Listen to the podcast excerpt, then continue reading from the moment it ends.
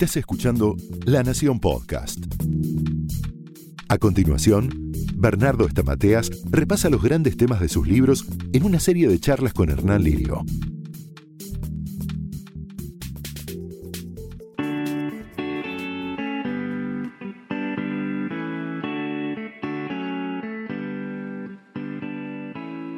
¿Qué tal? ¿Cómo les va? Mi nombre es Hernán Lirio y estamos con Bernardo Estamateas hablando de sus libros y justamente en cada uno de sus libros tiene situaciones que nos ayudan a entender un poco la vida y a poder superarnos de las adversidades de la misma. En este caso vamos a hablar de puedo superarme. Eh, habla de cómo seguir adelante y cómo crecer interiormente. ¿Qué tal, Bernardo? ¿Cómo andas, Hernán? Y acá tratando de superarme. Qué grande. Día a día. Bueno, pero vos sos un ejemplo. ¿Cómo se hace? Sos un ejemplo. ¿Qué cosas hiciste para sentirte un poco mejor? ¿Qué pequeño cambio hiciste en estos últimos días, te diría, o semanas, pero chiquitito, que te hizo sentir un poco mejor? ¿Qué me dirías? Y salir a caminar un poco con mi perro al aire libre. Perfecto. Bueno, ese pequeño cambio generó una catarata de otros cambios, porque vos sentiste un poquito de dopamina ahí, que es un químico interno que tenemos, la farmacia interna que tenemos. Ahora, no necesitaste salir a- en un crucero para sentirte bien. Un pequeño cambio es como una bolita de nieve que la soltás de la cima de una montaña y traes cataratas de cambios. ¿Cómo se hace, Bernardo, para poder fortalecer nuestra estima, para querernos un poquito más, para levantarnos, para salir adelante todos los días con una sonrisa, cuando por ahí no, no se puede? Bueno, la estima es cómo me veo a mí mismo. Todos nosotros tenemos una manera de vernos y esa manera de vernos y de sentirnos la llevamos al trabajo, a la pareja y demás. Ahora, básicamente hay tres posturas. La primera, yo solo veo lo que hago bien, no veo lo que hago mal. Eso es la postura de Superman, de Batman, de la Batichica. Yo soy perfecto, es el narcisista. El narcisista es el que llega a un lugar y te dice, ya llegué, te faltan pedir dos deseos que te dice, si la belleza no existe, ¿cómo explicas mi existencia? Son insoportables, ¿no? Es la persona que te dice yo, porque a mí, porque yo, porque yo, y siempre la culpa la tienen los demás. En el otro extremo está la victimización. Yo no sirvo para nada, a mí todo me sale mal. Como me dijo una vez una chica, me dice, yo quiero ser el felpudo donde la gente se limpie los zapatos. Y yo le dije, voy a hacer una oración por vos, Señor, ilumínala o elimínala, porque le faltan algunos jugadores. No se reía la chica. Es decir, ¿cuál es la postura saludable? Me paro en lo que hago bien y en lo que hago mal. ¿Qué cosas hago bien y qué cosas hago mal? Esta perspectiva de la totalidad de fortalezas y de debilidades es lo que llamamos una estima saludable. No puedo todo, tampoco no puedo nada. Hay cosas que sí y hay cosas que no. Eso es tener estima. Es lograr un poco más de seguridad en mí mismo. Es que vos cuando sabés qué no sabés hacer, sos seguro. Solo la gente seguro habla de sus debilidades, porque tenés que ser seguro para mostrar tus debilidades. Ahora, al ser débil, vos ya sabés dónde pedir ayuda, te transformaste en fuerte. O sea que la estima no es yo puedo, yo valgo, yo sé, eso sí es omnipotencia. La estima es sé que puedo y sé que no.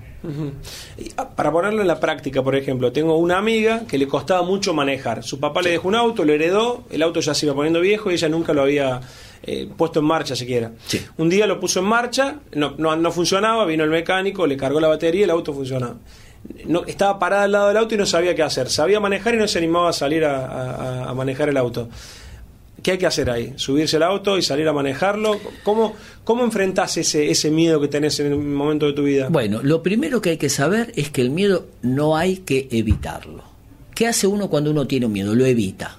Tengo miedo a que piensen mal de mí, me quedo en mi casa. Tengo miedo a que me vaya mal el examen, no me presento. No, lo que hay que hacer es armar un plan estratégico para enfrentar el miedo. ¿Cómo? De menos a más. Esto es una frase importante, un concepto, te diría más que una frase, importante. ¿Qué es de menos a más? Hay que ir de lo que puedo para llegar a lo que no puedo. Entonces no es me subo al auto, dale, respira y anda. No. Entonces lo llamamos desensi- desensibilización progresiva. ¿Qué es eso? Le armamos un plan para ir de a poquitito. Mira, hace poquito estuvo, estuve en un programa de televisión conocido donde el cocinero eh, tenía fobia a hacer una tortilla. Y eso- sí. porque las dos tres veces que la hizo en televisión, al dar vuelta a la tortilla se le cayó. Y obviamente el señor trabaja de eso. Claro. Entonces la tensión era eh, era importante. Pero fobia de verdad, ¿eh? parece Sí, sí, gracioso, sí, pero mucha gente tiene eso. Bueno, entonces la tarea, que fue en medio de un coach en vivo, fue hasta dónde vos sentís que podés llegar sin ansiedad. Llego hasta terminar la tortilla. Perfecto. Hacia hasta ahí, cuando lleguemos ahí, te voy a dar la próxima indicación. Entonces él hizo la tortilla, cuando tenía que dar la vuelta, y era el punto de ansiedad. Muy bien, paramos ahí. Entonces le dije, le enseñé un ejercicio de respiración para muy bueno que consiste en respirar, inhalas normal y aguantás 5. 1, 2, 3, 4, 5. Exhalas normal y aguantás 1, 2, 3, 4, 5. Inhalas, no- pero no, no demasiado porque si no hiperventilás. Normal. Es un ejercicio muy bueno. Entonces le dije, ¿quién de acá te puede ayudar a dar vuelta a la tortilla? Es decir, que pedir una ayuda en un momento de ansiedad. Y le dije algo importante televisivamente. Le dije, es probable que te salga mal. Claro. Es casi seguro. Para bajarle la exigencia. Claro. Los demás le decían, no, te tiene que ir bien. te-". Bueno, era un poco eh, televisivo, El ¿no? juego, Pero, ¿no?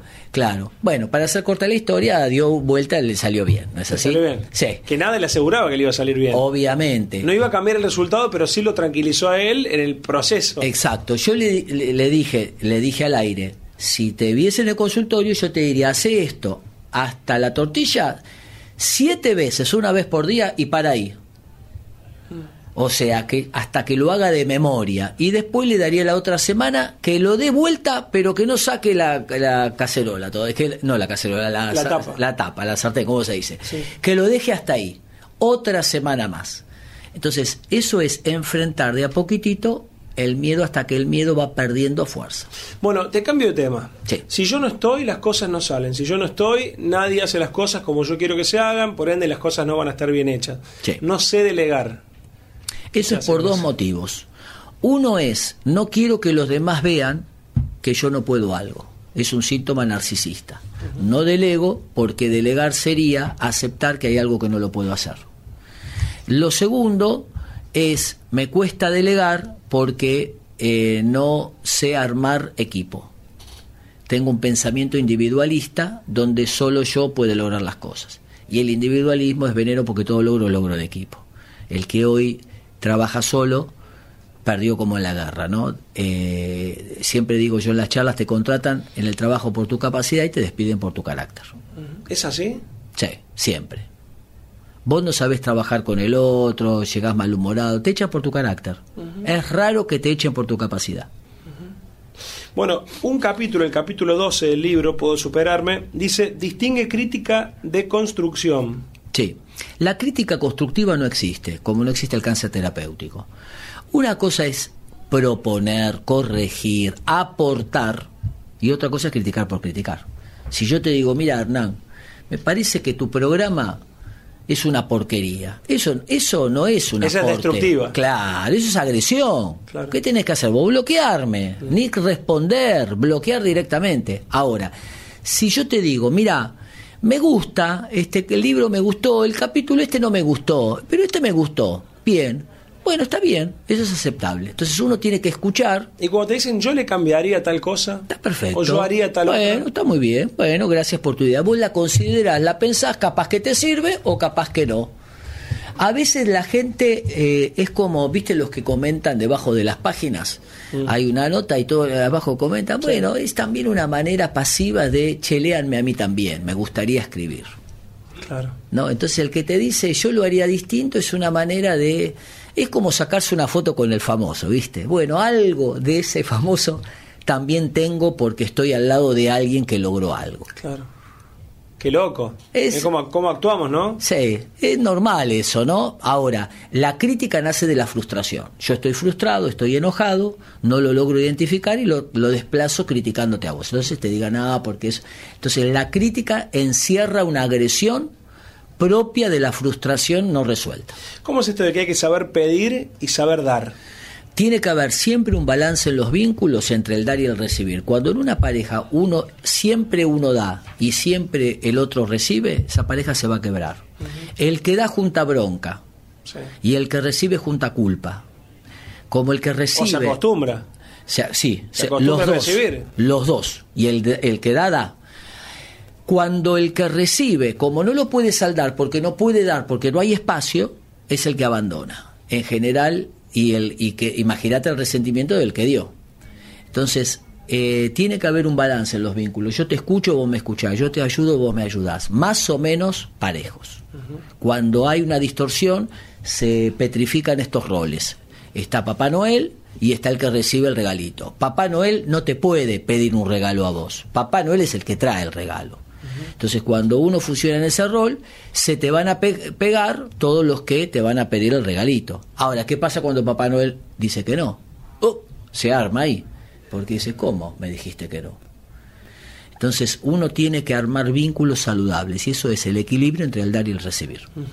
Recién hablábamos de, la gente tóxica, hablábamos de los cambios que queremos en, nuestra vida, hablábamos de darnos nuevas oportunidades, pero a esas cosas las vamos a hablar en otros episodios porque forman parte de la colección de La Nación de los libros de Bernardo Estamateas. Pero para cerrar, Bernardo, ¿cómo decidimos ser líderes? Bueno, jefe te nombran, líder te lo ganás. Es el poder que te da la gente porque ve que el poder que te da vuelve a través del servicio. Entonces, vos podés ser jefe y no ser líder. Vos podés ser líder y ser jefe.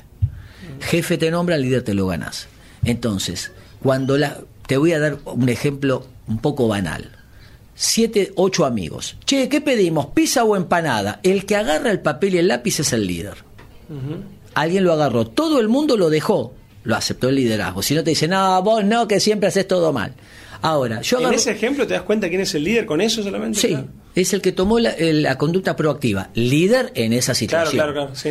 Pizza o empanada, mira el ejemplo que te voy a dar. Pizza o empanada, agarra para che, vos pizza o empanada, pizza, empanada, pizza, empanada. Ahora, el líder, si le pregunta a los dos amigos nada más, che, vos qué querés, pizza, listo, pedimos pizza porque lo elegimos los dos. ¿Qué vas a decir del grupo? No, che, no nos preguntaste, sintió que el poder de anotar y de pedir lo ejerció mal. Entonces todo el mundo le va a saltar. Ahora, si es si el que lidera pizza o empanada le consulta a todos, y guía ese proceso, la gente le da autoridad. Ahora, si después que anotó, pisa un pana, dice, ¿dónde la pedimos? ¿En la esquina o en la otra? ¿Y, a qué hora la pedimos? Bueno. Sí, sí, sí. Claro, che, Perdiste el liderazgo.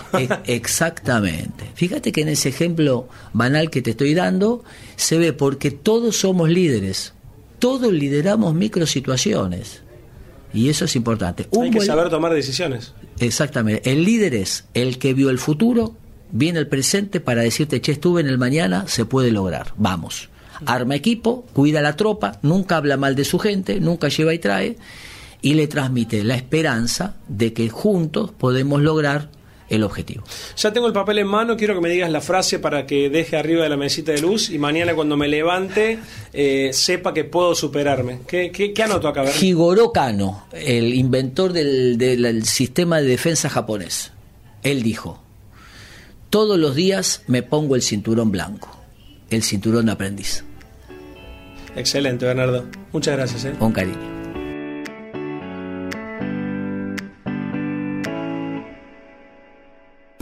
Esto fue un podcast exclusivo de La Nación.